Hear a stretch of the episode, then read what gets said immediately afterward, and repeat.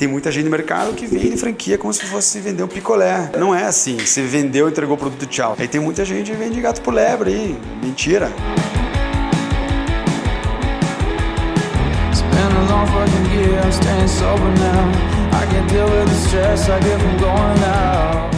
Fala galera, tá começando mais um episódio do podcast Papo Raiz. Meu nome é Yuri Mello e é sempre nossa tarefa aqui semanal trazer os bastidores do empreendedorismo, falar de sucesso, de fracasso e também perguntar, trazer aquelas perguntas sobre negócios que você sempre quis fazer. E hoje a gente tá com um cara aqui que tem muita história para contar. O Rafael Soares, primeiro que ele é um dos caras mais reconhecidos que eu tenho contato assim, pelo menos aqui de Curitiba. Brasil não posso falar muito sobre varejo, franchising, um dos caras mais é, respeitados também, que tem muita história para contar. Então, além de tudo, eu sou um fã do cara. Então, já tô me sentindo aqui. Começou puxando o saco, cara, né, velho? Imagina, obrigado, Yuri. O, o Rafa tem 34 anos e, de- e ele se formou nos Estados Unidos. 37 anos, quase, hein? Pode falar, tranquilo. Não, Carinha, papo carinha tá raiz, mais nova, raiz. né? O cara Tem fez. sete anos já, o cabelo branco, a barba chegou Pois é, branca eu vou 34 também. eu falei, mas será mesmo 34? Cara? ele é formado em Business Administration na Carson Newman. Onde fica essa universidade? Fica no Tennessee, nos Estados Unidos, né? Tennessee. Caralho, vamos entrar nessa história também. Chamada Bible Belt, aquela área ali. Mas ele trabalhou como executivo nos Estados Unidos por dois anos e meio e depois fez a loucura de voltar para o Brasil para empreender. Com o conhecimento que ele trouxe de fora, fundou primeiramente a Yogo Land, uma, uma empresa que eu lembro muito bem quando vim morar em Curitiba, 2010, 2011, estava talvez no auge ali, tava, era bem famosa aqui. E hoje é CEO da Oven Pizza, uma franquia de casual, casual food aí de pizza que reinventou talvez o modelo de, de pizzarias no Brasil. E, cara, é um, tem muita história para contar. É isso aí, Rafa, seja bem-vindo. Obrigado, Yuri. Obrigado pela introdução aí. É um prazer estar aqui com vocês, batendo um papo tranquilo e dividir um pouco da, da jornada aí, né? Empreendedora, dos nossos altos e baixos. E vamos falar mais dos altos hoje, né? Um pouquinho, dos- um pouquinho dos baixos, talvez. Talvez, dependendo das Vamos perguntas nessa. do pessoal aqui. Gui, qual que vai ser a linha de raciocínio da conversa de hoje? Cara, o Rafa tem um histórico animal, né, mano? Dá pra começar puxando aquilo que ele tá fazendo hoje, que né, tá, tá bombando aí, tem várias iniciativas super legais. E depois trinchar um pouquinho da característica do Rafa como empreendedor aí, porque eu acho que o cara tem uma resiliência animal. Contar pra gente como é que faz pra ficar vivo, né? Depois de levar tanto tapa, depois de levar tanto tombo, né? Tantos verdade. desafios aí. É, tem um grande varejista aqui que passou pela pandemia. Acho que aí tem um pouquinho de aprendizado também, né, pra aprender. Também estamos com o presidente aqui, que é com o Juninho, que é o maior comedor de pizza aqui da mesa, né? Então, fato, tem que isso é respeitar fato, o cara, né? Fato, Espero que sensacional. seja da né? Sensacional, cara. Porra, obrigado por aceitar o convite nosso aí, agradecer o Thiago também. Eu sei que vocês têm uma, o Thiago que faz a edição, que vocês que Thiagão, estão assistindo. Thiagão, assistindo valeu a gente convite. no vídeo e ouvindo a gente aí nos podcasts, o Thiago que faz todo esse trabalho aí fantástico. Eles têm uma amizade aqui, obrigado por aceitar o convite. Cara, tô muito curioso para saber as histórias aí. Conheço é, os empreendimentos que você já, já passou, já teve e, e acho que vai ser bem legal o papo raiz de verdade. Muito bom. Vamos Obrigado, entrar direto de Juninho. cabeça então, Rafa? Pode Vamos ser? lá, vamos lá, Yuri. Eu queria Bora lá. começar, talvez, do que o Gui comentou, do que você faz hoje, da, a da Oven, da, da- do modelo de negócio. Eu queria te perguntar assim, o que, que exatamente você faz na Oven que torna ela diferente? Não sei se é gestão, produto, modelo de negócio. O que, que exatamente faz a Oven ser única? Bom, vamos lá, Yuri. Acho que a Oven nasceu, é, eu lembro que foi em 2014, antes, na verdade, 2012, ali a gente já estava com, com o olho para uma segunda operação, que tinha Yoguland na época, né? E eu via que é, quando você olhava a nível de lanche, né, no Brasil, você tinha Subway que estava acelerando, aí você tinha Burger King, McDonald's, né? E você olhava e eu analisava, poxa, não tem uma rede eh, na praça de alimentação eh, que, que tenha relevância nacional. Aí você tinha os players internacionais, né? Pizza Hut, que tinha algumas operações de praça, é, eh, Domino's começou a entrar com algumas operações eh, híbridas com o Spoleto em praça de alimentação, mas você não via uma marca eh, de pizza de, com força nacional nas praças de alimentação no Brasil. Falei, Poxa, por que será que não tem? Você via pequenas empresas locais que vendiam pizza em fatia, e eu falei, poxa, deve ter uma oportunidade a ser analisada, né? Aí a gente falou, pô, vamos olhar o que tem fora, tendências, e muito essa tendência do cliente querer personalizar, customizar o produto, ah, essa tendência do fast casual na época de, de ter um produto de mais qualidade eh, no, no ambiente fast, né? Então, é, aí começamos a fazer pesquisa para entender quais pilares eram importantes para montar um negócio em relação à pizza. Aí quando você começou, quando nós começamos a olhar Brasil, tinha esse, esse essa oportunidade. É, e os shoppings tinham na época um certo preconceito com pizza, falar, poxa, mas pizza não vende no almoço, e aí, que mais você vai vender? É, só pizza. E a gente falou, não, a gente vai criar um, um mix com saladas, um mix até com algumas massas, mas o nosso pilar vai ser pizza. Mas a pizza vai ser tão rápida e com um preço tão bom, acessível e, e, é, é, e personalizada pelo cliente que acho que a gente vai ter uma oportunidade bacana. A gente começou a desenhar esses pilares, né? Com uma loja também com design moderno, arrojado. A gente se inspirou muito no Shake Shack, uma operação bem moderna, bem clean lá fora, mas a gente trazer isso para pizza, né? Eh, aí olhando essa, essas tendências de velocidade, preço, customização e design, é, a gente conseguiu criar o Oven. A gente nasceu, a primeira loja foi de rua, na Dom Pedro, uma pequena loja mais humilde, mais simples. Aí partimos para o Park Shop Barigui, na época. Foi um sucesso ali de largada.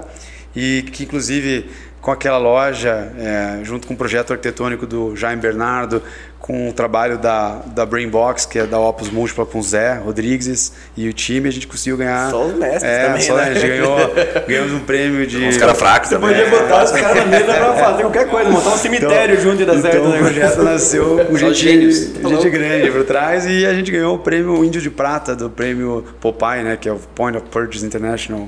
É um prêmio que, que, que, que era design e funcionalidade. Então a gente ganhou isso, aliado a um produto com qualidade, um produto rápido, é, a gente conseguiu ter sucesso. E aí foi ali o início de uma jornada. O Barigui né? foi- era franquia já ou era própria? Própria. Né? Nasceu com quatro lojas próprias o negócio. E até essa pergunta, o começo assim, né? Você começou em rua, é, você validou o modelo, já era um plano ir pro shopping ou alguma Cara, coisa mudou gente, na tua olha, olha a cabeça curiosidade que acho que pouca gente sabe. né? É, quando a gente estava em projeto com a loja de rua, né, com o sócio que era originário da, da, da Yogo Land, que era o Café, o Thiago Campos, né, amigão meu, é, apareceu um fã da Yogo que era amigo, que era o Gui Bartel. Gui Bartel Da NZN. eu- Foi um baita case de sucesso aqui, fundador do grupo NZN, que, fundador do criador do Baixa Aqui, do né, Tecmundo. Lembra que a gente teve Tudo reuniões com eles lá, gostoso. Julinho, Sim, sim. Tá aí um cara pra vocês trazerem aí, o Gui é Fera, tá, Fato. tá de volta em Curitiba.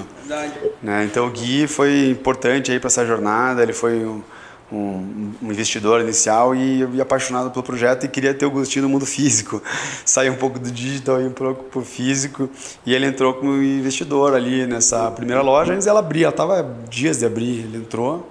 E ali a gente começou a ir super bem, aí fomos pro shopping, aí tivemos ali um desafio com, com um prédio em cima ali, Sendo bem sincero, o prédio ali jogava água nos clientes. Sério? Assim, uma bagunça. Na loja de rua, né? No Dom Pedro, aquele caos ali. Já com né, a primeira loja, dor de cabeça. Meu Deus, acabamos de investir. Daí, problema com do alvará, empreendedorismo, né? Problema É. com o vizinho. Tivemos que tirar a loja de lá.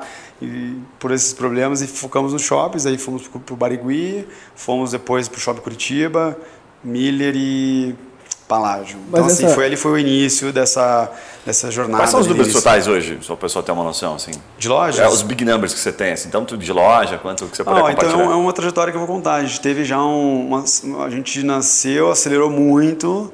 A pandemia foi um baita, diria, é, um knockdown, né? Não- jamais um knockout, mas, mas um knockdown muito, muito pancada, né? De já e são alguns anos, né? a gente está sete, quase oito anos aí na, na jornada e a partir dessas quatro lojas a gente começou a franquear, né? E aí, gente- nessa, nesses, nesse boom de shopping center que se deu ali a partir de 2010, nasceram muitos shoppings também é, com pouca adesão de público, sabe? É, e aí com números meio fake, número- números meio fantasiosos. E a gente tinha uma expansão, confesso que a gente acertou, mas também errou, né? É, a gente acabou abrindo também alguns shoppings que não entregam, entendeu? Cara, não fala mal do Pátio Batel, que o Juninho adora te adora, é. Olha, Tem umas lojinhas que ele né? adora, ele que mantém lá, não fala mal. É, o pátio bateu. Pô, era uma loja que nós tínhamos bastante sucesso. Só que aí houveram algumas mudanças ali, aí veio a pandemia, a coisa não segurou mais, entendeu? É, então, assim, eu sempre achei impressionante como eles é, se mantinham lucrativos é, no pátio. Eu tive loja, loja, lá e a Rover era uma das poucas referências. É, é uma loja bacana, muito boa, que infelizmente não está mais lá.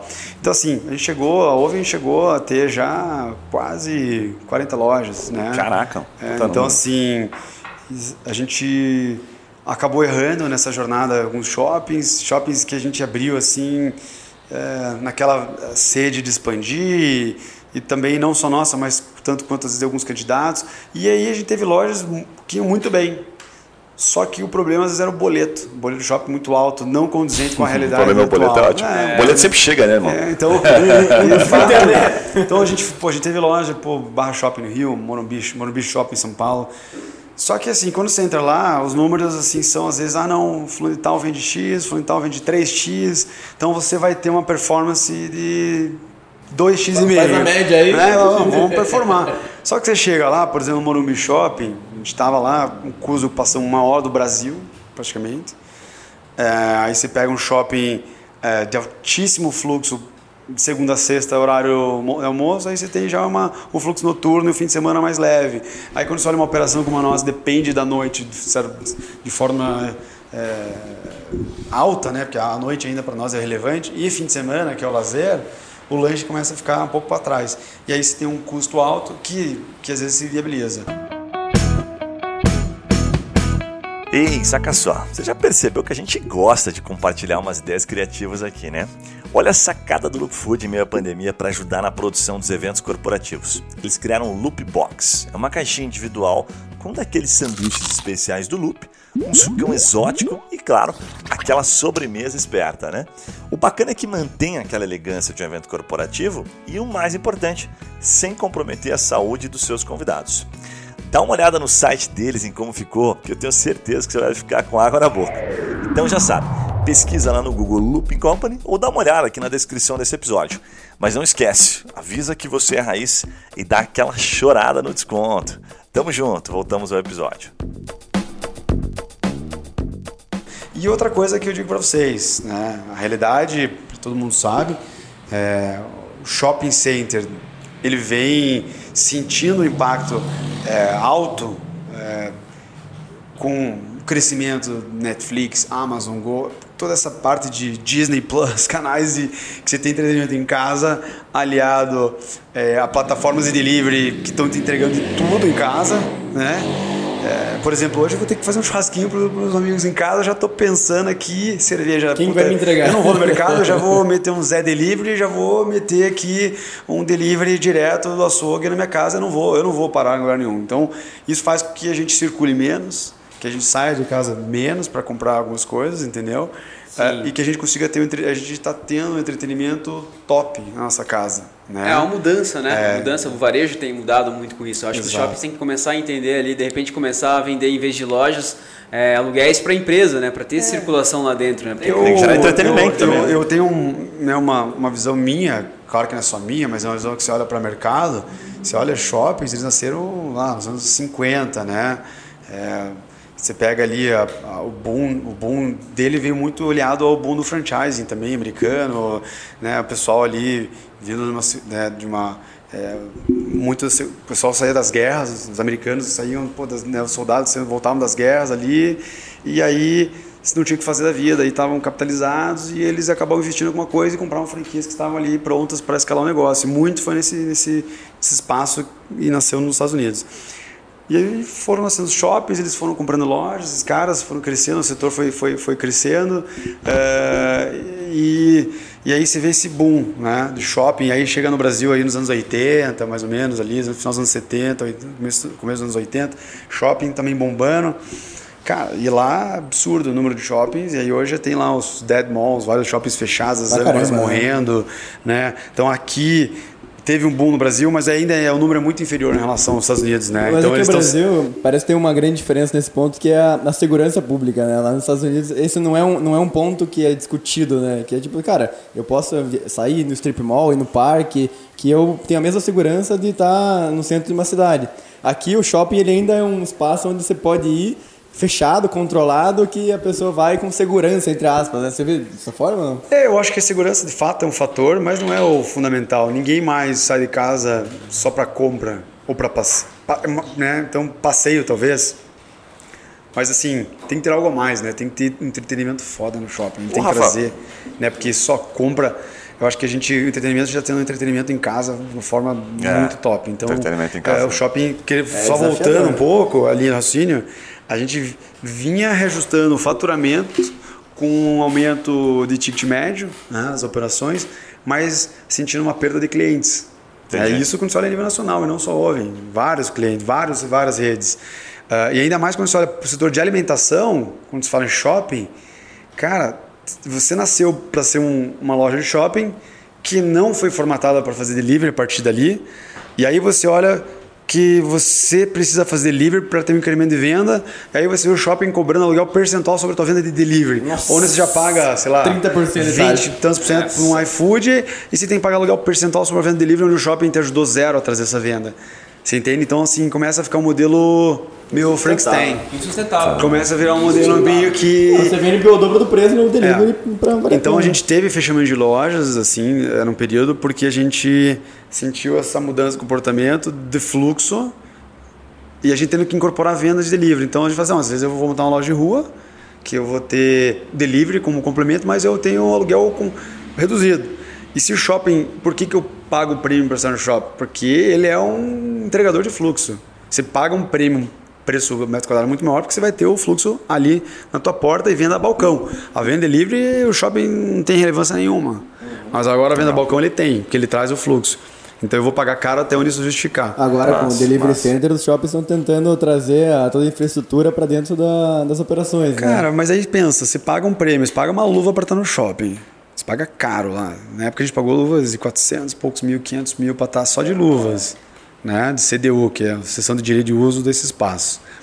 E aí você vê o mundo transformando de lá para cá. E aí você vê que esse teu ativo que você pagou lá, que deveria ter valorizado, foi perdendo valor essa tua CDU, aí você está no seu shopping. Aí o aluguel vai sendo reajustado por IGPM, etc., explodindo. E você vê o número de clientes dentro do shopping decaindo. E aí você se vê tendo que acoplar as plataformas de entrega e delivery no teu shopping, na tua loja. Aí quando você vê, depois eu mostro para vocês aqui uma foto de fila de motoboy e nenhum cliente na loja. E a praça vazia. Você fala, nossa, tem alguma coisa que está transformando e eu não posso ficar olhando isso acontecer e ficar sentado achando que o mundo vai voltar como era. Mano, tem uma passagem rápida aqui. Lembra aquele dia que a gente tava no Shopping Curitiba e a gente ficou assustado? Pra você ter uma noção assim, ó. Era na franquia do Espoleto. Mano, nunca tinha visto aqui, ó. A gente tava no, no Shopping Você tava Curitiba. junto? Ele, ele tava junto. Cara, foi impressionante. Nunca tinha visto aquilo. Shopping Miller? Juntou tanto motoboy Miller. esperar, para esperar no Shopping Miller assim da Espoleto. Acho que, juro, tinha uns 30. Não tinha como chegar que na loja. todo mundo que tava na praça começou a olhar, falou, tipo, o que que tá acontecendo, mano? Ficou estranho, assim, porque os caras ficaram na frente, Atrás, assim, ó. promoção, e o né? shopping meio vazio, então todo mundo que tava no shopping ficou olhando, parecia que já tava acontecendo alguma coisa, assim. Tinha uns 30, nunca vi, assim, tanta gente reunida. Não tinha como chegar na loja. É. Eu fico imaginando, Rafael, assim, o pessoal que tá ouvindo a gente que tá prestes a fechar um contrato com uma, com uma loja de shopping agora, assim, né, cara? Não Eu- faça. Eu, eu acho que assim, o Papo Raiz, ele serve exatamente para isso, assim, porque, é, é, cara, essa conta que você tá analisando é uma conta real. Né? É uma conta que está acontecendo, o, o mercado varejo está em, tá em mudança, né? E, e a, gente, a gente escuta assim com relação a, a- a shoppings, assim, a gente fala, pô, cara, o cara não tem expertise em varejo, nada, ele recebe uma rescisão de 30 anos numa empresa, vai lá e monta uma loja no shopping, né? Mantém o assim, status, né? É, mantém o status. E aí, cara, porra, de- o cara entra com uma luva, 500, 600 mil lá, enfim, e depois ele Ah, o entrega. shopping ainda tem, conta né? historinha, né? É. O que eu, que eu vejo é o que vai acontecer, que é a minha visão, né, é o seguinte. Vamos supor que sou um investidor, eu fui lá, montei um shopping lá, gastei um bilhão de reais, sei lá. Vale um bi. Meu, meu, eu investi um bi, ou, e, o, e o negócio tem um valuation, vamos supor que eu investi 500, tem um valuation, tinha um valor de um bi. Eu investi, eu tenho um valor de um bi. Cara, quanto vale esse shopping hoje, pós-pandemia, que valia um bi? Né? Ah, tem shoppings, é, vamos supor que é o mesmo investimento em vários lugares do país, teve, talvez um seguro mais, outros menos. E talvez alguns shoppings serão, serão vendidos. Então, vamos supor um grupo que grande que tinha lá 20 shoppings, vai vender 3, vai liquidar. O que ele investiu, o que tinha o valor de um, de um bi, hoje talvez vale 500. E esses 500 aí ele vai vender. E esse cara que vai comprar, ele vai ter que ter um retorno de capital sobre os 500, não mais sobre talvez o valuation de um bi. Então, o, o aluguel vai ter que se readequar, os custos vão ter que se readequar ao longo da jornada. Então, o mercado vai se acomodar. Vai ter shoppings que vão se encerrar, provavelmente nos próximos anos, sim, mas shoppings já eram muito ruins. Talvez shoppings bons eles vão ficar, mas vão se, ter que se adaptar. Né? A não ser que se encontre no meio do caminho uma transformação absurda, a qual eu acho muito pouco provável, por qual razão? Eu comparo o shopping ao transatlântico. E quando você constrói um transatlântico, vamos supor, um shopping grande aí, etc., ele já é desenhado, ele é arquitetonicamente projetado para atender milhares de pessoas.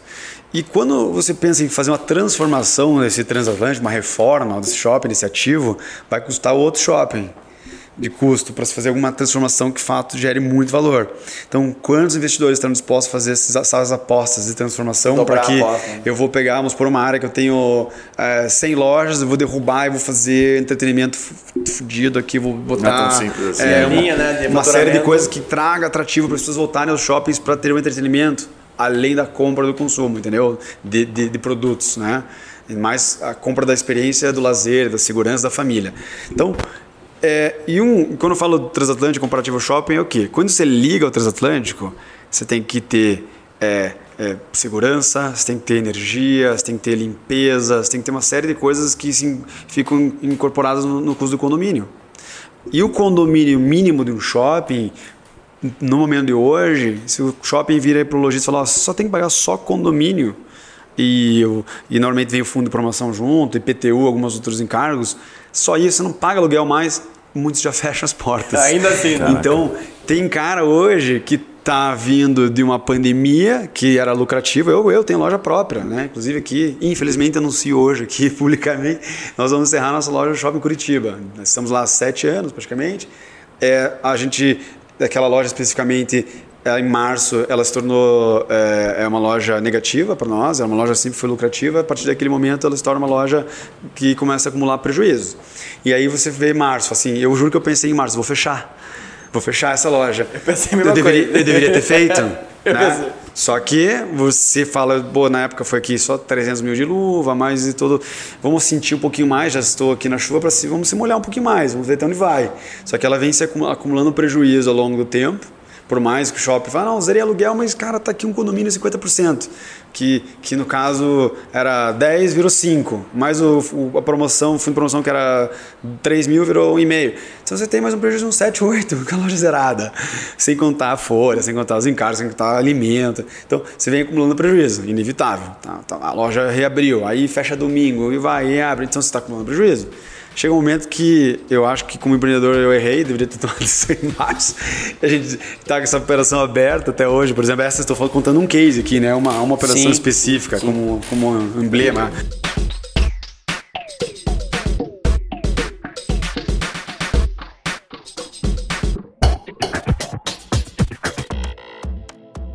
Eu fazer uma pergunta sobre isso, porque a gente teve uma conversa, é, o Everson, né, o Jimmy, que é amigo em comum, nos apresentou e, e eu fui lá no teu escritório fazer a pergunta sobre um, alguns investimentos que a gente estava fazendo no Loop Food na época. E uma das lojas que eu te mostrei que a gente queria abrir era no Pátio Batel, num quiosque, né?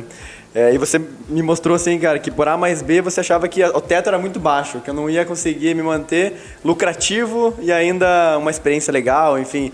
É, por que, que você achava isso naquela época? A minha pergunta é assim, o que, que você via já com a experiência de varejo? Cara, tamanho de loja, modelo de atendimento, como é que era a tua, Cara, como é que é a tua visão? Quando, porque assim, quando você olha para um cenário shopping, vamos olhar aquela experiência específica ali do Pátio Batel, é, Primeiro, era um shopping que já tinha um fluxo questionável para quem precisa de giro.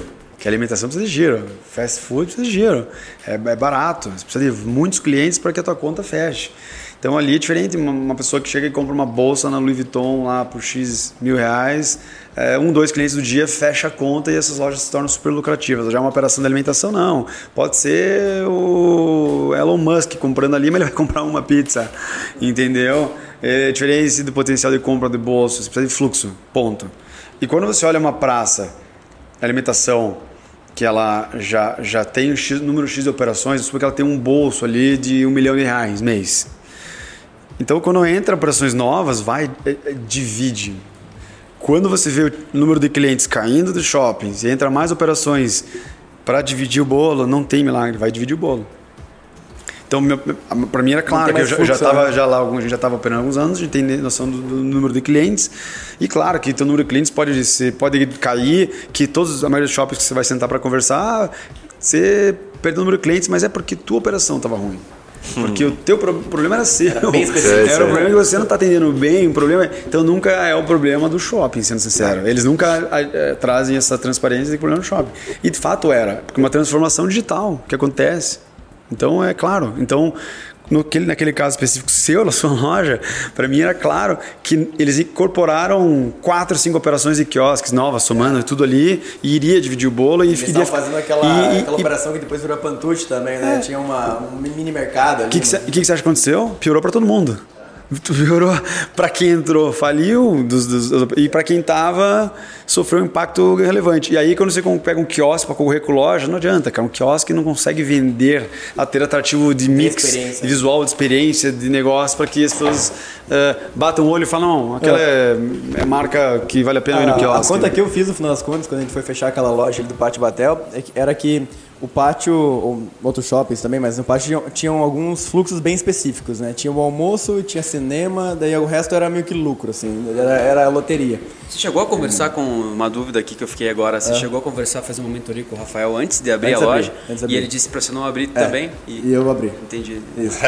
Toma, trouxa.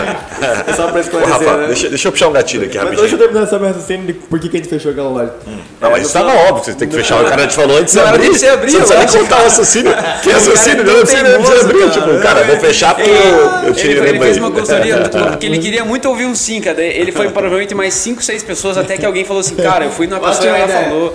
Não, a gente tinha bastante estudo também na, da nossa visão. Mas a gente não, chegou, não fechou aquela loja dando prejuízo, porque ela tinha um teto muito baixo no final das contas, gente descobriu. É, o que acontece? Você está numa praça de alimentação, você está numa fila, num quiosque, que tem duas pessoas na tua frente. E você olha lá o Espoleto, olha a Oven, olha o McDonald's e fala, cara, acho que ali vai ser mais rápido. Você não pensa muito, você troca de fila, você gira muito. Então, quando tem a, numa praça de alimentação, que você tem pouco espaço de tempo para vender, muita concorrência e, uh, e no nosso caso baixa, é, baixa é, possibilidade de atender várias pessoas, porque era um quiosque, daí fodeu, porque o teu, a teu teto é muito baixo. Você pode, o shopping pode colocar mais um milhão de pessoas ali dentro daquela praça de alimentação. Com, naquele horário, com a minha capacidade de atendimento, com o meu ticket médio, não ia aumentar meu faturamento muito. Rafa, nessa linha, deixa eu te fazer uma pergunta. acho, que a gente tá, acho que tá destrinchando bastante a história triste ainda, né? Tipo, a puta, shopping é assim, shopping assado, né? A dificuldade em si. Mas vamos para a parte positiva. Cara, você tem uma baita numa bagagem. Eu lembro do Egulang lá na época do, do, do, do Paulo Shop. Depois eu vou te contar uma história lá que eu tenho que é bem legal. O que, que o cara deve olhar, mano? Se você separar assim, pro cara que está hoje ouvindo, empreendedor, um indicador ou dois mais importantes. Ele quer montar um negócio no shopping, ele acredita, e tem cara que, como o Yuri aqui, né? É, não vai ouvir ou não e vai ficar quieto, ele vai lá e vai montar. é o nome disso, o que, tá? que ele olha, irmão? Que ele olha? Falando da parte positiva, Sim. que é o que eu acredito e meu time também acredita lá, é o seguinte, os aluguéis vão se ajustar, o shopping vai voltar. Ah. Talvez não como era, a mesma força, mas ele vai se acomodar e vai ser rentável também. Vai ter negócios que vão ser rentáveis. Então, assim, você tem que procurar um negócio é, de adesão em massa, claro. Em primeiro lugar, no shopping você tem que ter aderir para a grande maioria das pessoas. Muita gente, tráfego, então. É, você, você, tem um indicador, assim, por exemplo, assim, pô, um milhão de pessoas, para tentar facilitar para quem está ouvindo. É, vamos 300 lá. Lojas, sei lá, um negócio assim. É, vamos dividir para a quantidade de operações no é, prazo. A gente, a gente pegar, assim, hoje um shopping como... É, vamos pensar aí, Barigui é mais de um milhão, um milhão, um milhão, eu não sei o número atualizado, mas. O certeza, Paládio era o que mais tinha tráfego, também, era 1,700. Palá, né? Paládio tem é, mais de um milhão para cima, obviamente, não sei pós-pandemia como que é. é, é shoppings medianos, assim, 600 mil pessoas, né? 700 mil pessoas, são shoppings já menores, né? Então, assim, primeiro eu escolher o shopping. Acho que muitos shoppings, vai ter muito shopping que vai ser ruim.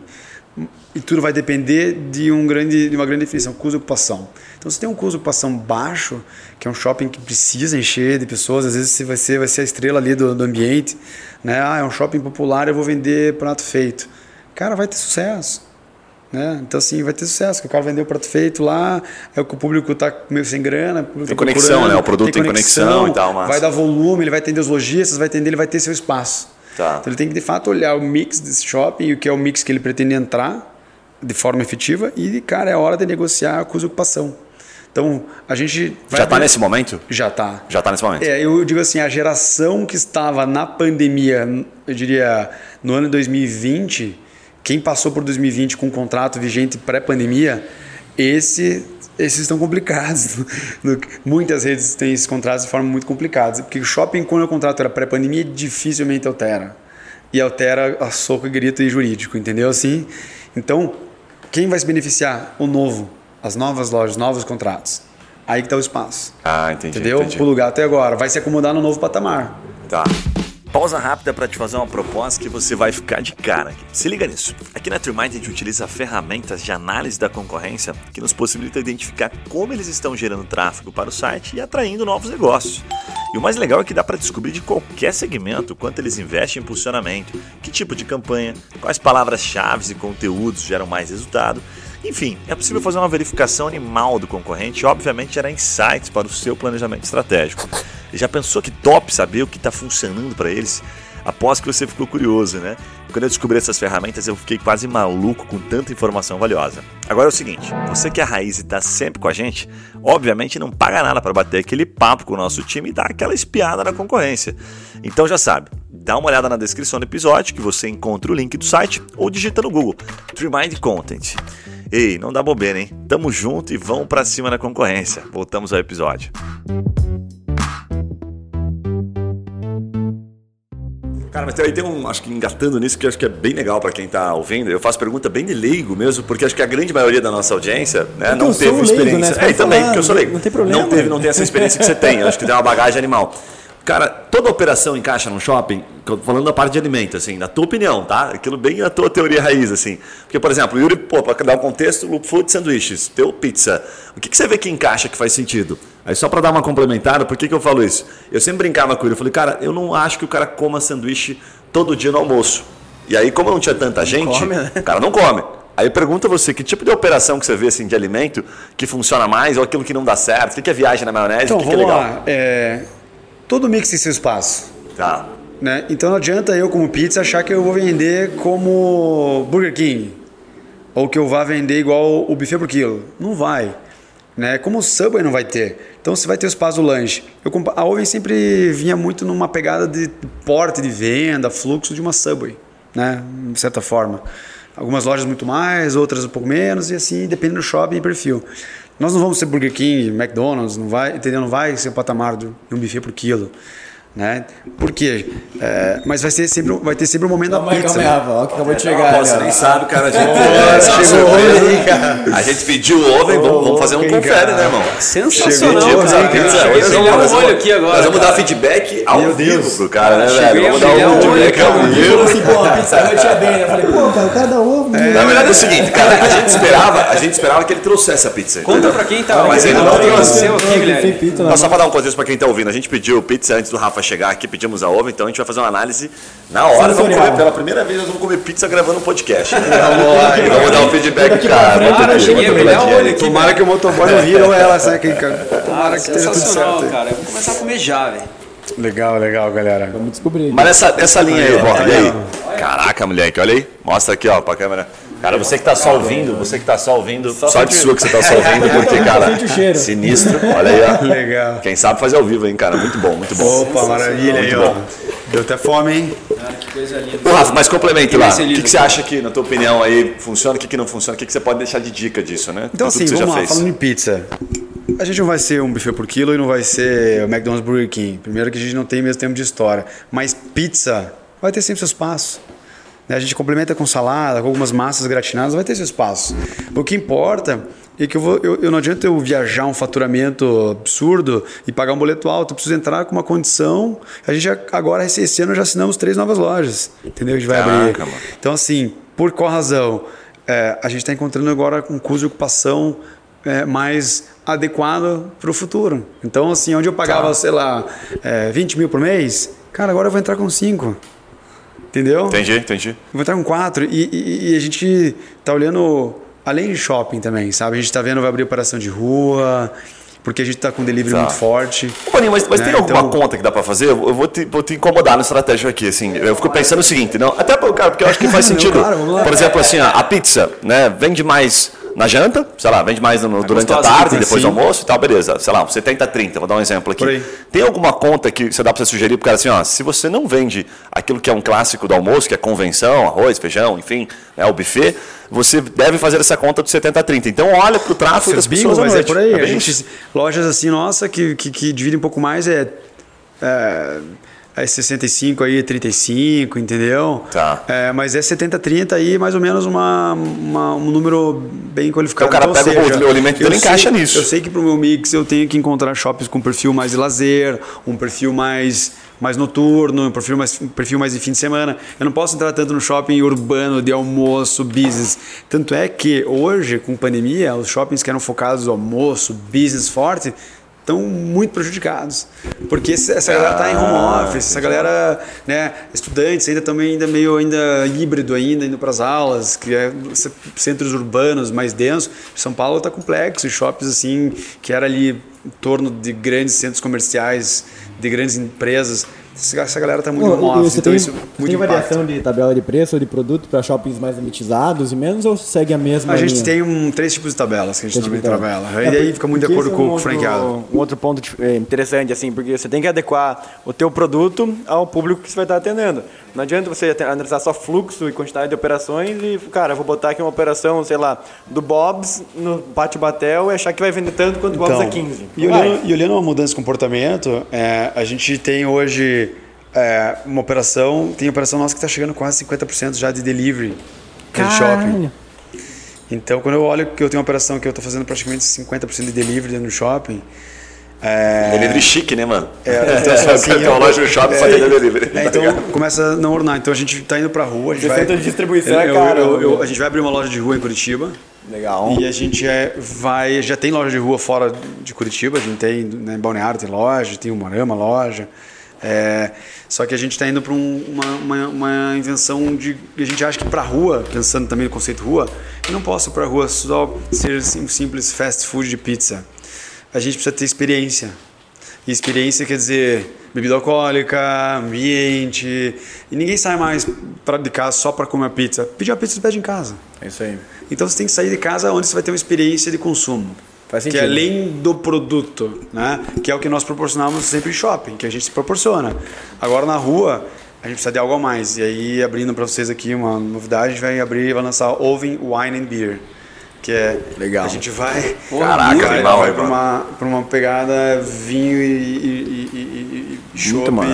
bem descolado. Mas no, bem no- conceito. no- no mesmo conceito, porque... Não, o- vamos transformar. Vamos usar a marca e vamos Entendi, transformar. Entendi. Porque uma das coisas, assim, Rafael, que eu, que eu, cara, eu percebi visitando uma das... Cara, primeiro que eu sou fãzaço de pizza, assim, né? Então, eu, cara, quando eu vi, eu fiquei, porra, é, fascinado. Eu fui na loja do Barigui, do Shopping Barigui, e achei tudo perfeito, assim, o atendimento ótimo, a pizza rápida. Rafa, pode comer bem boa a pizza, mano. Beleza, vou pegar. Tá boa, tá boa. Não tá, Delivery ele não tá- não, não tá botando tanta fé nessa pizza aqui, eu acho. E eu achei, achei muito, muito legal, assim. E aí eu fui num outro shopping e, cara, eu tive um péssimo atendimento do, da pessoa que tava ali. Claro. Né? A pizza excelente, os ingredientes excelentes. E daí eu até falei assim pro Yuri, falei, cara, eu preciso conhecer quem que é o dono dessa oven, que eu não sabia que era você ainda. Porque, cara, eu vou sugerir pro cara colocar um tablet ali na frente, um... um um tablet que a pessoa mesmo, cara, porque eh, se é pra uma pessoa me atender tão mal assim, né, era melhor não ter ela, né, naquele caso. Vamos colocar né? robô que resolve. É, colo- coloca um iPad ali, a pessoa Já põe os ingredientes, muito. né? Sei lá, tipo tomate, ah, beleza, eu quero tomate. Clica ali nos ingredientes que ela quer e a pizza sai ali no final da esteira. Lembra daquela feira que você tava focando forte no. Tava fazendo a migração de todas as lojas? Encontrei o Rafa numa feira, ele tava botando tablet, é, totem em todas as E a lojas. né? gente fez isso. Então, eu- e faz tempo que eu não vou, porque realmente faz tempo que eu não vou a no gente shopping. Como é que tá? abriu quatro, cinco lojas que a gente colocou os totens. ah, e de fato estava indo legal, cada vez mais aumentando o nosso ticket médio, as pessoas aderindo, né, ainda mais a customização da pizza, no totem, caprichamos no totem. Aí veio um- uma situação chamada é, Covid-19, ninguém quer tocar em nada, ainda mais num, num touch shopping. E troço, ao meu ver, se torna obsoleto.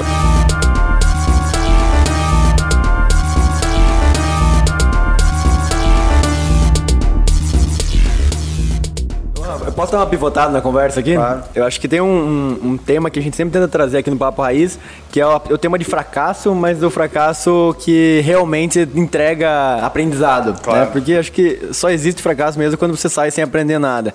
E acho que você teve uma experiência animal de, de, de negócio, enfim, de franquia, que foi com a Yogoland. Aham. É, eu queria te fazer algumas perguntas assim e entender como é que foi ah, ah, o auge e a caída e qual foram os principais aprendizados. Até eh, me preparando aqui a pauta da, da- desse podcast, eu vi que você falou numa entrevista, nem sei quanto tempo atrás, que depois da Yogoland você nunca mais ia fazer franquia. Pois Então, é. Qual que foi essa experiência? Ele te pegou agora, hein? Sacaneou, né, mano? Você fala essa só pra te sacanear, velho? É porque Só- assim. Só que dá um contexto do que é o Golang pra quem tá ouvindo e não sabe. É, A Yogoland foi uma rede de. Uma das primeiras redes do Brasil de frozen yogurts, né? A gente chegou a ter, na época, 50 lojas. Pegamos o boom ali, né, do negócio, aquela febre. De fato, era uma febre. Eu tinha 23, 24 anos quando comecei o negócio. Explodiu, bombou. Era uma loja atrás da outra, fila em todas as lojas. Graças a Deus ganhamos muito dinheiro, sendo sincero. Foi muito positivo ali, por um bom período de tempo. Né? Só que na mesma velocidade que subiu, começou a descer. Começou a baixar a febre, eh, a barreira de entrada era muito baixa, muita gente poderia, podia copiar o modelo. O modelo começou a ser copiado, as pessoas começaram a fazer, lojas independentes, e aquilo começou a perder valor para o consumidor. E aquilo era um produto que não tinha histórico de consumo, né? De que você pega um sorvete. E outra coisa, não tinha cultura, né? Não era uma tradição que você cresceu comendo, tomando sorvete ou pizza e que você, de, né? Aquilo foi sendo de- deixado de consumir. Entendeu? Foi, foi, foi sendo esquecido o produto. Porque no final do dia as pessoas, as pessoas tratavam como Quanto consumir. tempo durou, irmão? Ah, a gente começou a encerrou as últimas operações em 2014, por aí. Ficou Cara, deixa eu te cinco, contar, cinco anos. 2009. Deixa eu te contar uma historinha rápida aqui só. Eu, eu morava lá perto do Polo Shop, tá ligado? Eu era molecão, enfim, nessa época, né? E aí eu combinava com as gatinhas, eu era né, solteiro. que em 2010, né? É, 2000, combinava né? com as Não, gatinhas. 2000. E aí eu pegava, não, o Gulândia, mano, porque era, era um sucesso. Eu lembro da loja, inclusive, o Gulândia que era de esquina, Aham. tá ligado? Ali é muito bem, E depois, depois criaram um concorrente vocês ali, acho que abriu um concorrente do lado, não teve uma coisa assim? E aí eu lembro que eu, eu chamava, tipo, ah, marcava com a gatinha no shopping, no Polo Shop e tal, passava no Gulândia, pegava um, né, um sorvetinho e aí ficava por ali, eu achava massa. Agora, eu queria te fazer uma pergunta, parece que tá voltando Eu a sensação, massa, eu que tô de fora. Parece que tá voltando a febre do, do iogurte. Como é que é o iogurte grego, né? A utilizar o iogurte nas composições. Tenho visto lá no Shopping Barigui, inclusive esses dias eu fui lá e vi algumas operações. Tá voltando, não tá? O que, que você pode compartilhar desse, desse mercado, o momento de Olha, você fechar? que Como é que foi? É, quando a gente encerrou a última operação, eu ainda tenho a marca registrada. Eu falei, pô, de repente uma operação. Não tem nenhuma operação ativa, nenhuma. Porque agora não tem concorrente. A marca é animal. Agora ninguém está olhando, de repente uma pequena loja, um pequeno espaço, de forma mais enxuta, teria até espaço. Eu acho que tem, tem chance de voltar sim, sabe? Porque o produto é bom. E já deixou um legado da cultura do consumo, né? Só que agora o mercado não vai ser uma explosão, mas serão pequenas operações. Mas eu, assim, eh, olho e, e compara ao que é hoje, a Oven, pode vir pandemia, pode vir tudo que a gente não some do mapa, eu acho. A não ser que eu não queira mais fazer na minha vida. Porque pizza vai sempre ser consumida. Estamos aqui comendo pizza, pizza pode se reinventar, você vai transformando, você vai... eh, se você der foco ao seu negócio e você trazer energia, você não morre. Porque pizza é pizza. Eu posso transformar ela, melhorar ela e tal. Sempre vai ter, né?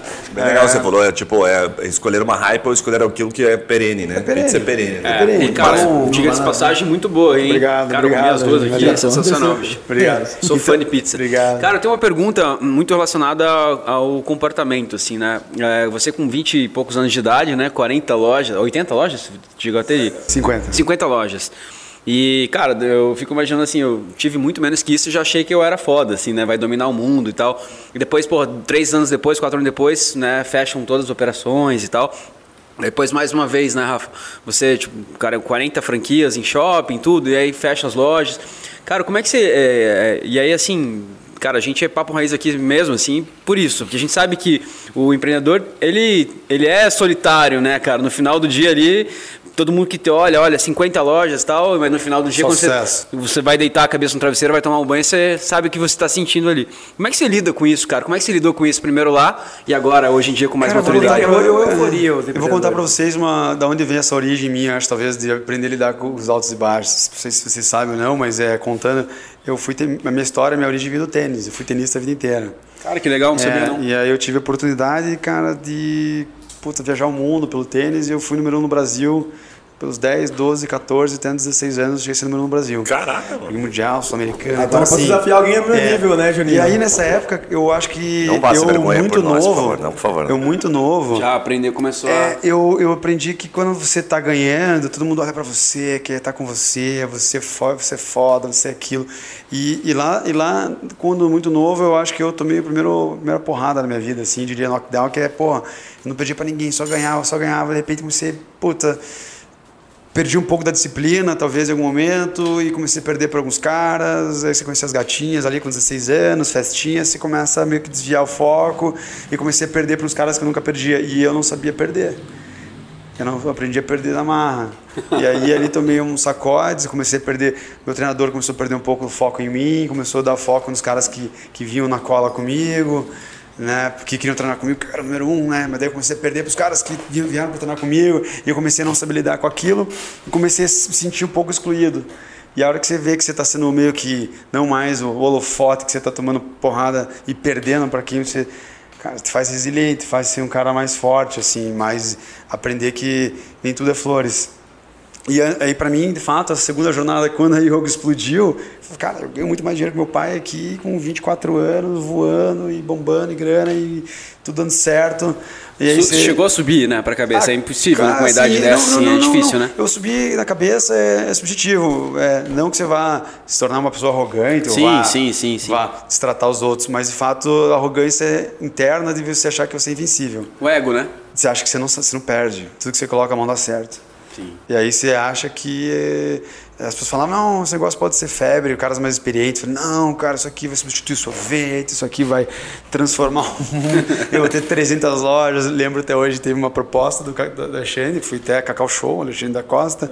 É, a gente estava na feira de franquias, ele veio, nos procurou, e a gente sentou na mesa, teve propostas da Cacau Show pelo fundo de investimentos deles, Cacau Par, de comprar, comprar né? 51% da Yogo, e nós recusamos, né? O Thiago falou, não, a gente vai ter muito Só mais tem loja 50 agora. do que essa proposta. arrepende, vai ter mano? Se 300. arrepende ou não? Total, né? Porra, que pergunta, cara. só, pra- só, só pra sacanear o cara. Né? Puta, Caraca, perdi E aí eu falei, meu próximo ano aí, depois quando. Por que, que eu falei que nunca mais ia fazer franquia? Foi no momento, cara, que você tem lá 20 e poucos anos, você tá numa mesa lá com 40 franqueados, te colocando contra a parede, que você tinha que trazer a carta da manga, que é resolver todo o problema de todo mundo de que tava perdendo venda. Os caras acham que você é um super-herói, né? É, e você, no final do dia, é um mero mortal que trabalha duro e que tem que, te- tem que pensar em caminhos.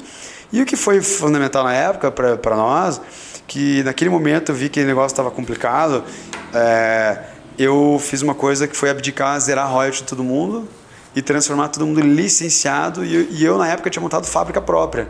Então eu, eu vendia o produto para os franqueados. Então eu comecei con- continuei vendendo produto foi aquilo que me deu a sobrevida. E o negócio de fato como franqueadora nunca quebrou. A gente foi aos poucos enxugando e aí a gente transformou em Oven e migrou para Oven na sequência. Logo na sequência e aí o a, por que, que a gente franqueou de novo? Eu falei que nunca ia franquear por que a gente franqueou de novo? Cara porque a gente vive num país desculpa a palavra de merda chamado Brasil que quanto mais você cresce mais penalizado nos impostos você é. E a hora que você tem uma lojinha no simples e você entra para um lucro presumido explode o teu negócio. E nós ali graças a Deus sempre faturamos muito. E nas quatro lojas próprias faturava muito a gente tava lucro presumido. O Gui Bartel, o Gui era sócio. Então a gente estava lucro presumido. Ele falava lucro presumido, cara, a gente poderia ganhar bem mais. Então às vezes a gente fazia conta que um franqueado no Simples, faturando pelo menos o que nós faturávamos em uma das lojas, o cara ganhava mais que nós. Se, se ele fosse franqueado no Simples, mais do que uma loja no presumido. Claro. Mesmo pagando Daí quando você faz essa conta, fala, pô, tem que franquear. E não tem saída. Entendeu? Então vamos franquear. Porque assim, o, meu, o nosso modelo eram pequenas, eram lojas com um certo nível de teto de faturamento. Lojas assim que iam faturar. O Barigui chegou a fazer muito mais, mas assim, algumas lojas, né? Aeroporto e tal. Mas assim, vamos botar numa média que essas lojas faturariam ali. é, de 80 a 130 mil. Tem loja que faturou mais de 200, várias. Lojas que faturam um pouco menos, tem também. Né? Mas na média você se torna nesse, nesse, nesse, nesse patamar. Então quando você está falando de uma loja de 100 mil reais por mês, essa loja é, ela tem um teto de faturamento, ela não pode estar no lucro presumido jamais. A mesma loja vai faturar 500 mil, 1 milhão. fecha lá, conta, né? Madeiro, mas outro- tem loja que fatura 1 milhão, 800 mil, 700 mil. Beleza, aí ele faz uma rede própria, porque são lojas que nasceram com faturamento maior, com investimento maior. falando loja que o cara investe 4, 5 milhões numa loja. Ele vai, ele tem que faturar mais, ele é mais robusto. Aí ele entra num novo, num outro patamar, né? Então quando você entra em lojas menores, você não consegue ter uma rede de 30 lojas e lojas faturando 100 mil. E aí quando você vai franquear, você também tem que ser muito cirúrgico, perfil do franqueado, no custo de ocupação. Então a gente aprendeu muito ao longo dessa jornada. Acredito muito no modelo de franchise sim hoje, é possível. É, porém tem que ser muito bem feito, que eu estava falando antes com vocês quando eu cheguei aqui. Tem muita gente no mercado que vende franquia como se fosse vender um picolé. É, vender investimento né? da renda fixa. É, não é assim, você vendeu, entregou o produto, tchau. Você tem que estar ali com o cara, tá acompanhando, direto, é, auxiliando, ajudando. Aí tem muita gente que vende gato por lebre aí, mentira. Olha só, você nem tá sabendo que tá com tanta moral aqui com a gente, né? Deixa eu te falar. O nosso anfitrião Juninho, ou melhor, nosso querido presidente, é CEO de uma empresa considerada referência nível Brasil na distribuição de produtos da linha Nestlé Health Science. É uma categoria de produtos recomendada principalmente pelos nutricionistas, que atendem de atletas a pessoas com necessidade de nutrição clínica especializada. Agora se liga nessa dica. Tá a fim de comprar com desconto e dar aquela barganhada aqui com o presida? Faz o seguinte, fala pro atendente da Lefarma que você é chegado do presidente aqui do Papo Raiz, que certamente você vai ganhar aquela moral no seu pedido. Então já sabe, digita no Google Lefarma ou procura aqui na descrição do episódio. Combinado? Voltamos ao episódio. Ô, Rafa, só uh, da Yogoland para Oven, o que, que você fez diferente é, no, na parte da franqueadora, seleção de franqueado, gestão, alguma coisa, aquela cláusula ah, do contrato um... a mais, o que, que você fez diferente? Não, eu acho que a gente teve é, franqueados melhores, mais qualificados, pessoas mais. Um, um, uma, operação, uma operação um pouquinho mais complexa do que uma loja de frozen, entendeu? Então, a necessidade de ter pessoas mais qualificadas para operar o um negócio, um negócio, um faturamento até mais sustentável, maior, né? É, a gente tem operações que faturam pesado, assim, então a gente tem uma estrutura mais robusta, diria, de profissionais, profissionais de back-office de mais, de mais qualificação, consequentemente operações melhores, é um negócio um pouco mais robusto que, que, que se tornou, eu diria, mais sustentável, assim, entendeu? Eu, eu, eu vejo, Rafael, que você, você sempre comenta, assim, a gente, né, no, no, quando a gente faz uma pergunta aqui e tal, a gente, cê, é, eu queria entender, assim, você tem é um grupo, é um time que trabalha contigo desde o início, você tem mentoria, você tem conselho na empresa, como é que você lida aí com Cara, essas decisões? É, hoje, quando eu digo a gente, é meu time, né, é, eu sempre, depois do Gui Bartel, acabei é, comprando a parte dele, né, na época, e acabei me tornando um sócio único da Oven e, e sigo até hoje. Eu estou num projeto novo que está para entrar alguns sócios, talvez. A gente, eu estava comentando, a gente está estruturando é, um braço chamado Fábrica de Franquias, que é uma aceleradora de franquias que vai auxiliar os empreendedores a formatar os negócios, acelerar os negócios já existentes ou os que são formatados, tentar é, criar uma estrutura de gestão compartilhada, de, de, de, de ter uma, uma união nesse setor para que muitas muitas franqueadoras sofreram com a pandemia. Então, às vezes o cara se vê sozinho e fala, não, vem para cá, dilui custo, vamos acelerar, vamos encontrar canais novos, vamos digitalizar mais esse negócio. Então a gente está e aí para isso eu estou abrindo participações em sociedade e outras pessoas para seria fábrica de franquias associados, vamos dizer assim, um, um, um ambiente é, virar com, esse, com viés para esse setor mas que auxilia o empreendedor a poder voar, dar passos largos e que a gente talvez tenha até participação em algumas dessas. Rafa, deixa eu pegar um gancho nisso aí que você falou Se nos bastidores. Se procurar 10 milhões mais, o fundo pessoal é, do né? presidente podia ajudar. Né? deixa eu pegar um gancho que você falou nos bastidores, algo super legal, cara, e super conecta aí com a fábrica de fábrica de franquias, né? Isso. É isso, né? Cara, você estava falando de algo que é, que é bem comum abrirem assim, né? Qual é o perfil do franqueado que dá certo? Sabe? Já considerando para a fábrica, puxando um pouquinho do gancho da Oven, que você fala assim, que você falou, pô, o cara é investidor, não funciona, o cara nesse formato não funciona tanto. Na tua concepção, assim, bem raiz, qual o perfil do cara que dá certo? Bem difícil achar, mas o perfil ideal é assim, é aquele cara que conseguiu gerar o capital por si próprio, numa, numa normalidade, assim, o cara que trabalhou de alguma forma, gerou capital próprio. E às vezes ele nem entra sozinho, ele entra com sócios, pega dois, três sócios que trabalharam e ganharam lá 100 mil cada, juntou 300 mil e vai entrar. E aí um desses sócios vai ser o sócio operador. Cara, isso é tesão. Esse é um perfil legal. Porque você é o cara que vai estar à frente do negócio, todos batalharam para ter o dinheiro e eles dão valor àquilo e um deles vai se dedicar full time àquilo. Isso é um perfil bacana, entendeu? Ou o cara sozinho, que talvez trabalhou numa empresa por um tempo, juntou um capital e ele vai à frente do negócio. É, é, mas existe uma, uma pressão aí, porque ele não tem chance de não dar certo, porque ele está abdicando a receita dele também como, como funcionário. E ele se joga uma pressão de tem que dar certo. É bom, mas também pode ser que a grana encurte ali ao longo da jornada e ele se sinta apertar, muito pressionado. E o que entendeu? menos dá certo, o inverso? Cara, é, O tradicional aí. O advogado quer ser investidor. Advogado, advogado, advogado médico, né? Quando Brinquedinho pra esposa. Caralho, você tem pro filho, né? Cara, o filho acabou de filho, formar na formou, faculdade. quer dar um brinquedo, aí a pessoa vai lá, a mulher também. Brinquedinho tem, pra esposa, que- sacanagem. Brinquedinho que ela tem que ir sábado no shopping, ela tem que cuidar do problema do funcionário, ela surta, briga e a chance de dar um divórcio é grande. Então, cuidado com esse perfil. E é a maioria do perfil que busca, entende?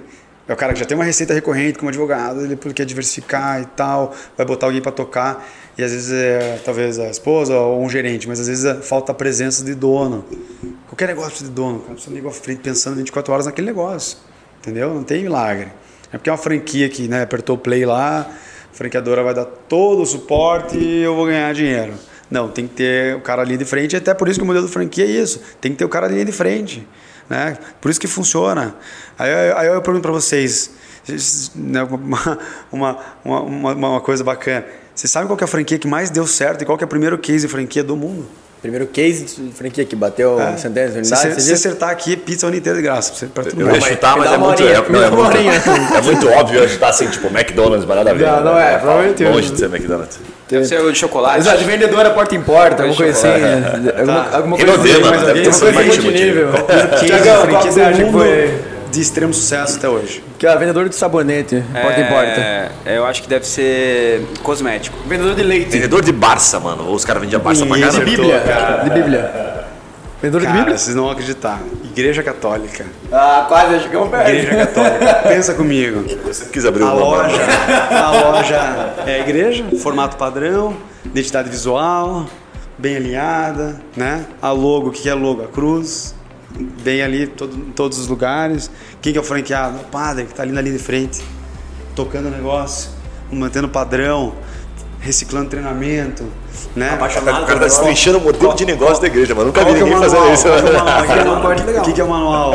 Manual. A Bíblia? Deveria, né? Deveria. A Bíblia? Deveria. Né? Tá ali? Deveria, Tá ali? deveria, deveria ser. E o royalty? O dízimo.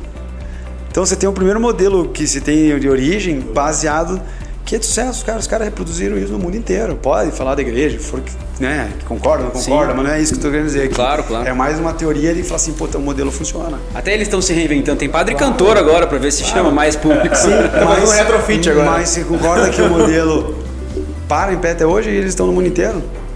Reproduzindo a, a mesma, o, mesmo, o mesmo conceito. Muito bom. Então, assim, é basicamente essa é a visão. Então, cara, o, o case é, é, é, é foda. O case ele é de sucesso de, de franchising. Só que tem que ser muito bem trabalhado. É, e não é qualquer amador que consegue fazer. É complexo. Entendeu?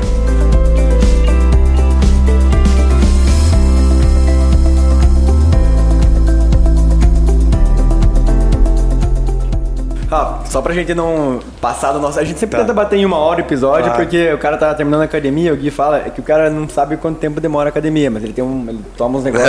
ele acha 15 minutos a academia, A gente sabe? costuma dizer que, pô, chega uma hora o cara tá na hora de fazer o abdômen e tal, né? Mas é que o Yuri ele treina em 20 minutos Dá- e quando ele começa a ver que vai suar, vai cansar, ele vai embora. É. Então a gente fala, não, o cara que treina como vale homem, pena. ele vai treinar uma hora, né? Não vale a então, tá acabando o treino agora. É, então eu queria passar por uma última, um último tema, talvez, contigo. E, na minha opinião, cabe a gente fazer algumas outras conversas se o Rafa tiver disponibilidade. Porque Claro. das perguntas que a gente tinha separado aqui, tu conseguiu nem metade Putz, chegar. Desculpa falar demais aí. Cara, e a gente conseguiu extrair bastante coisa.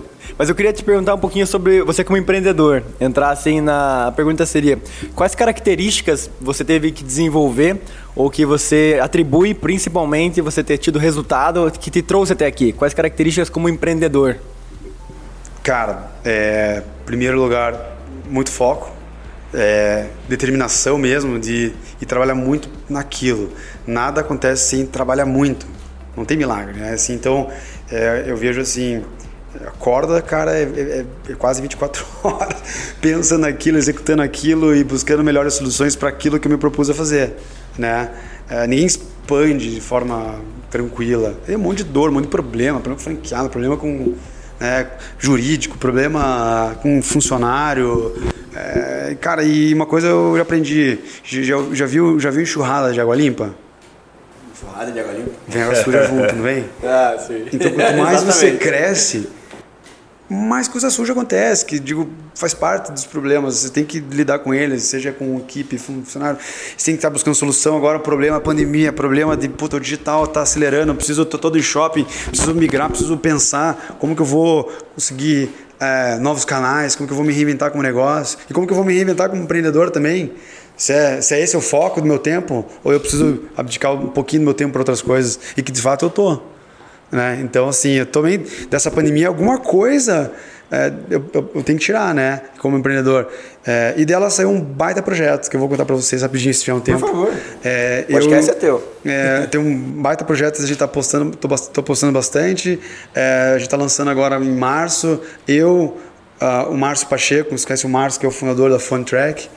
É, eu, Márcio e a indústria Quantum de eletrônica, junto com Felipe, Felipe Guerra, que também é um dos arquitetos junto do escritório Jaime Lerner.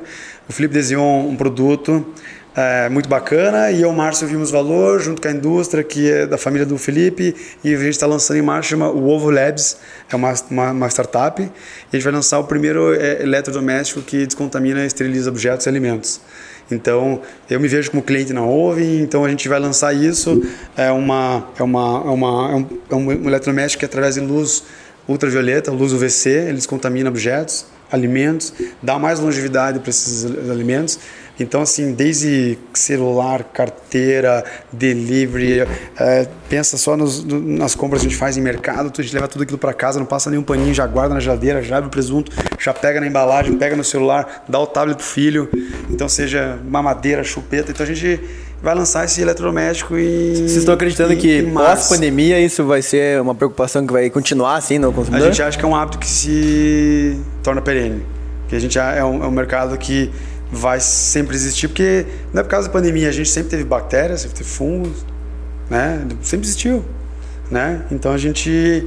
É uma aposta, é, né? Uma aposta porque, legal. É, a gente tem, por, por, exemplo, a gente tem as mães que é, compram um esterilizador para madeira chupeta, por quê? Tem um mercado, a Philips grande, então, então a gente pensa muito que isso é um negócio, é um nicho que, que vai para ficar, não é pandemia, pandemia vai passar, mas a gente vai ter que esterilizar as coisas, descontaminar as coisas.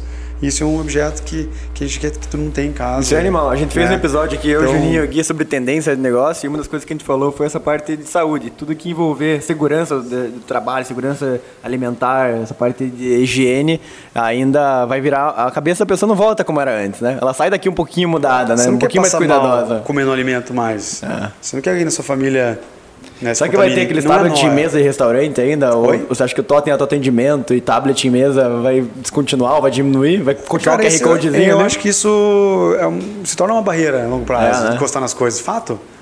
Cara, a gente se encosta no botão do elevador, agora você fica olhando o dedo, parece que tá com... vai cair teu dedo. né? Então, assim, é a sensação, por mais que você vai querer passar um alquinho logo depois. Né? Alguém te cumprimenta de mão aberta, você cumprimenta, mas você fica pensando, cara, preciso passar um álcool. né? Entendeu? E isso não vai embora, eu acho. Muito bom. Não vai embora, né? Eu acho que é uma coisa que, que a gente. Pô, cumprimentei o Rafa na, chegada, ele deve estar tá louco pra passar um álcool. Mano.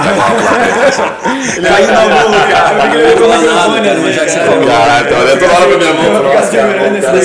Tem, tem pessoas e pessoas, mas a gente tá postando um projeto novo, acho que projetos novos além do que a gente faz, é, é gostoso, dá, dá, dá energia, dá adrenalina. adrenalina. E, cara, se enfiar em mais trabalho é sempre bom. Muito bom. Vamos passar pro bate-bola final? Cara, infelizmente vamos pro bate-bola final, né, mano? Não, faltou, faltou assim, muita coisa. Se o Rafa topar, cara, ele tem muita história sobre franchising, tem alguns, alguns momentos Não, que você passou. Será um prazer e até complementando dentro do, do Fábrica de Franquias, a gente vai lançar um curso, o primeiro curso, que é, chama Franquias na Prática. Que é um. Gente, eu e o Henry, que é um dos fundadores do Wikimac. Ah, o Henry mesmo? Henry, legal. A gente fez o, o cara curso. Show de bola. É, ele é um cara. Ele não tinha morado nos Estados Unidos? Ele tá lá, mas ele é um dos meus sócios nesse, na fábrica de franquias. Show. Aí nesse projeto. A gente vai fazer um curso de, de tipo, franquias na prática. Comprar uma franquia ou criar a própria. Para quem tem dúvida, como funciona, as pegadinhas, as, as partes boas, as partes não tão boas. Fábrica e... de franquias no Google, o cara já acha. É, a gente está criando ainda, tá? Estamos tá. finalizando isso, é uma coisa que está para entrar no ar. E aí a gente vai lançar esse curso ainda. Então, Boa. Rafa, do a gente tem um bate-bola aqui no final que é, são perguntas rápidas, às vezes aquelas dicas práticas pro cara também pegar e se aplicar na, no dia a dia do negócio dele imediatamente, assim.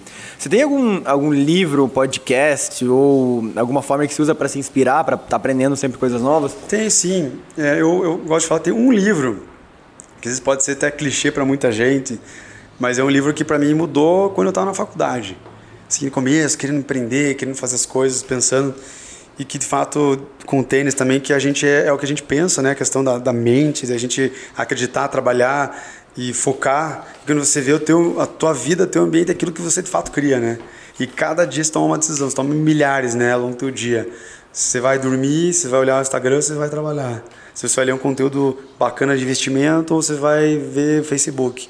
Então, assim, é, e, e- um desses livros que me ajudou muito chama é, Unlimited Power, que é do Anthony Robbins. Nossa, animal Que é um livro. livrão, assim, Pequeno, clássico. umas 600 páginas, É, né? grande, uma bibliazinha. Mas cara, cada página entrega valor pra caramba, Muito, né? assim, pra mim foi fundamental ali, que me marcou muito. Poder sem assim. limites, né? É um livro diferenciado. E aí eu gosto muito de, dos podcasts que eu tenho escutado recentemente, né? Ele é um deles. Dr. É bacana, ele tem cada case bacana, é Anthony Robbins lá é bacana. Mas esse o Zero ao Topo é bem legal, bem inspirador para quem É legal, mano. é, quer, quer empreender, quer escutar os cases principais, cases brasileiros de sucesso, que às vezes não é só o gringo, mas o cara que está aqui empreendendo. Ele é um traz muita visão positiva, não falam tanto de problema, falam mais do sucesso. Mais história, né? né? Mais história e é bem inspirador de você escutar algumas histórias legais ali de cases, histórias mais de tecnologia, mais de varejo e mistura com um pouco de dor de cada um e conceitos né? diferentes e onde tá, e, né? e você tem é, alguém ou algum empreendedor, empreendedora que você segue ou se inspira, assim, alguém que você tem de referência? Ah, tenho sim, né? Eu vamos pensar aí um nome é, nacional ou internacional? Cara, pra você decidir. O que primeiro vem à mente? Cara, vamos pensar, é um inspirador, eu diria que da nossa atualidade, tal do Elon Musk, né? É que você tenta pensar como que um ser, com a idade que ele tem, consegue ter tantas frentes de negócio tão relevantes e coisas que de fato precisam de tempo de empreendedor. Cara, como que ele administra o tempo dele, é o que me devia à mente? De família, saúde e, e, o, e o lado empreendedor, que do cara é uma máquina, né? De empresa de... A biografia dele é louca, já. É alto, já altíssimo impacto de mudança global, né? Isso que, que me choca, sim, bem de louco. fato. É maluco. Mas- Diferente de um Bill Gates que criou uma empresa, explodiu ela e, e ficou com ela e segue com Ele não, ele empreendeu várias coisas já com um pequeno espaço de tempo e coisas de, que já estão super relevantes de forma global, né? Muito bom. Cara, se você pudesse voltar no tempo, que habilidade você teria aprendido mais cedo?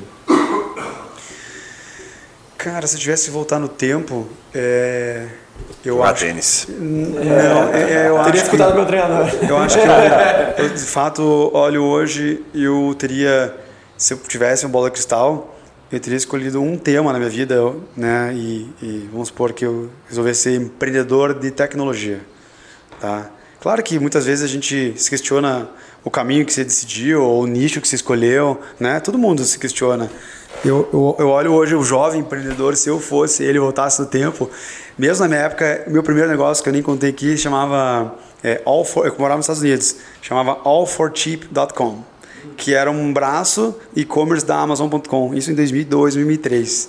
Quando- que eu falei, cara, talvez se eu tivesse que- focado em ser o bracinho da Amazon lá, destrinchado aquilo e focado nesse e-commerce, talvez é, a minha rede de, né, hoje aí estamos com umas 18, 20 lojas aí, né? Eu talvez teria um e-commerce muito maior, global, de alguma forma. Porque a gente sempre pensa que você pode ser mais, né?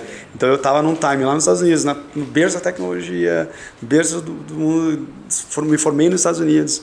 Talvez se tivesse focado em, cara, vou ser um cara de tecnologia, é, parte digital lá atrás, talvez teria sido melhor do que está no Teria- físico. teria mercado desenvolvido físico. o foco mais cedo. É, Seria- e, não, e voltando, é dedicado mais horas àquele assunto específico. Ser especialista em algo. O ponto é esse. E às vezes quer ser muito abrangente e você não se torna especialista em nada. Não, e eu vejo isso que é o que faz médicos né, bem-sucedidos, advogados. O cara escolhe aquilo e faz aquilo. O empreendedor às vezes quer abraçar mais de um negócio. Total. Ou várias frentes e, e aí o cara se torna o famoso pato, né? Você sabe qual que é a teoria do pato, não, né? não voa. Não voa, ele voa, ele corre, ele nada, mas não faz nada direito. Né? Então, Essa é boa. É, isso aí. É, se houvesse um motivo, ou se há um motivo pra, para as pessoas não gostarem de você, qual seria? Cara, para não gostarem de mim, Basta me conhecer. é, não, eu, eu acho que talvez é, eu seja um cara que quando precisa assumir o conflito eu assumo, entende? Talvez assim, é, se eu precisar para resolver algo, eu não vou correr do tema, cara, eu vou, eu vou, eu vou para cima do tema. Talvez com jeito, mais com muita gente, mas eu, eu não fujo da decisão. Eu diria que isso é algo que talvez para alguns doa, né? Que diz seu amigo meu, Márcio, que, que da, da Fun Track, um cara muito próximo, amigo meu e, e de fato inspirador, ele fala, cara, ao longo da jornada empreendedora você deixa alguns corpos pelo caminho, né? E, e- e- e talvez isso aconteça, né? né? Ninguém cresce sem dores e sem sem embates e, e bolas divididas, vamos dizer assim. E isso você pode gerar algum, não diria inimigos, mas atritos ao longo da jornada. Muito né? bom. Que quem quer executar e quer criar algo, gran- algo relevante vai ter problema. E eu vou contar um problema rapidinho. Eu sou Claro. síndico do meu condomínio, acredita? Nossa, e você há três pra dias, descoçar, há né? três dias eu consegui algo de muito orgulho. A gente aprovou lá em assembleia e, e executei uma quadra de pádel maravilhosa. Que massa, E mano. tem uma pessoa que está incomodada lá e está gerando um monte de problema no condomínio. Você está entendendo? Então, Claro. assim, sempre vai ter o problema. Você nunca vai conseguir tá de fazer pá no algo condomínio, cara. É, é, é, que agrade a todos. Cara, acho que essa última pergunta você vai tirar de letra aqui, que é assim, é, se você pudesse botar um outdoor para o mundo inteiro ver, assim, não pode ser ovo, pizza, não pode ser nada, que ser uma- Claro. um princípio, ou um conceito, um aprendizado. Você tem alguma coisa que vem à mente? Sim, tenho. Cara, é, é seria, assim, inspire o próximo. Traga a mensagem, sempre, dê oi e fale algo bom para o próximo. Porque eu, eu acho assim, é- a gente está com tanta notícia ruim, negativa, que, que assim, de inspire o próximo seria, cara, chegue agora, dê um bom dia, fale uma coisa, algo bom para a pessoa, porque essa pessoa vai ser impactada de forma boa e ela vai trazer mais bem, a gente vai viver um mundo mais leve. Só que todo dia muita gente traz notícia negativa e fala coisa ruim. E isso faz o que o efeito cascata de notícia negativa. Então, assim, se eu fazer uma campanha na prefeitura, tipo assim, inspire o próximo.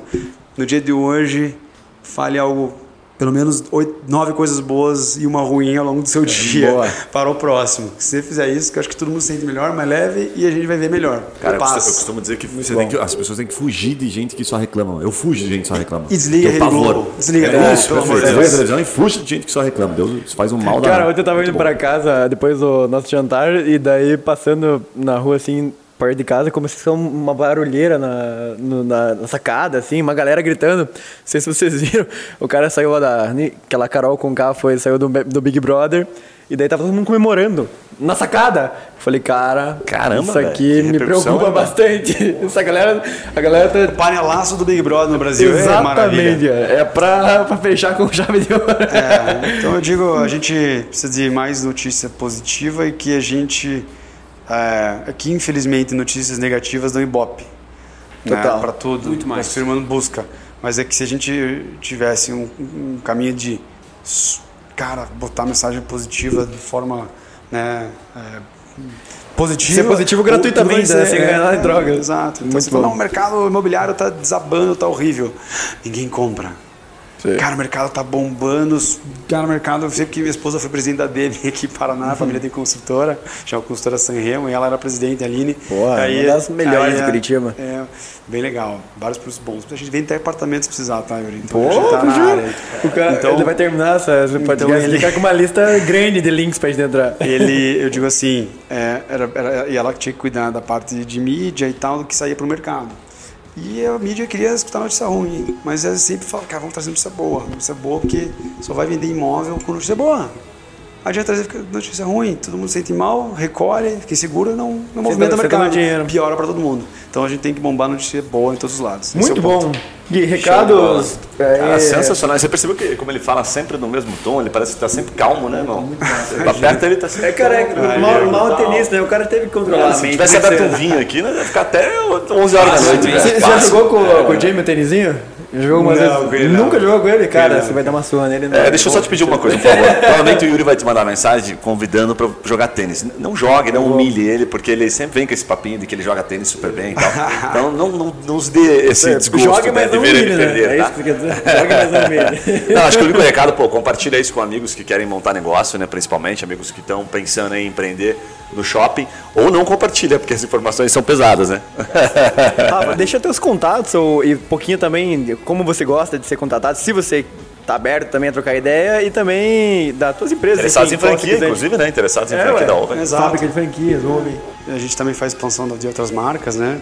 Então, se quiser me mandar um e-mail, aí tem meu e-mail que é o rafael.oven.com.br. Agora também tem o Rafael, que a gente, essa empresa Rafael, arroba fabricadefranquias.com.br. Site novo tá entrando no ar, ainda está em construção. E a gente está à disposição em auxiliar quem quer que seja, né, a ser, seja ter uma franquia, auxiliar nessa consultoria, ou seja, expandir o negócio existente, ou formatar o negócio existente, acelerar, poder dividir aí, contribuir com esses anos de, de erros e, e- e acertos. Graças a Deus, mais acertos do que erros, mas aí a gente segue nessa jornada empreendedora aí. E pra você Rafa. que está seguindo. Ó, Juninho, você tem algum recado aí? Pode falar? Cara, sensacional. Eu acho que a gente, infelizmente, quem tá ouvindo não vai poder continuar, porque a gente vai continuar conversando aqui. Valeu, obrigado. Tá vendo a pizza? A pizza é top, pode comer, Pizza é tá top, aprovada a pizza. Tá aprovada. É, pra quem ainda não segue nosso, nosso canal no YouTube, tá vendo esse vídeo, não se esqueça de se inscrever aí, ativar o sininho pra receber as notificações. A gente tem dois ou três episódios por semana, então bota fé que você vai curtir bastante conteúdo. Segue a gente no, no Spotify, no Deezer, onde você estiver aí na parte de podcast. E não esquece de compartilhar isso com pelo menos dois amigos empreendedores que os caras vão tirar bastante Valeu, aprendizado. muito É isso? obrigado. Valeu, galera. Obrigado. Valeu! Show, valeu, valeu, valeu.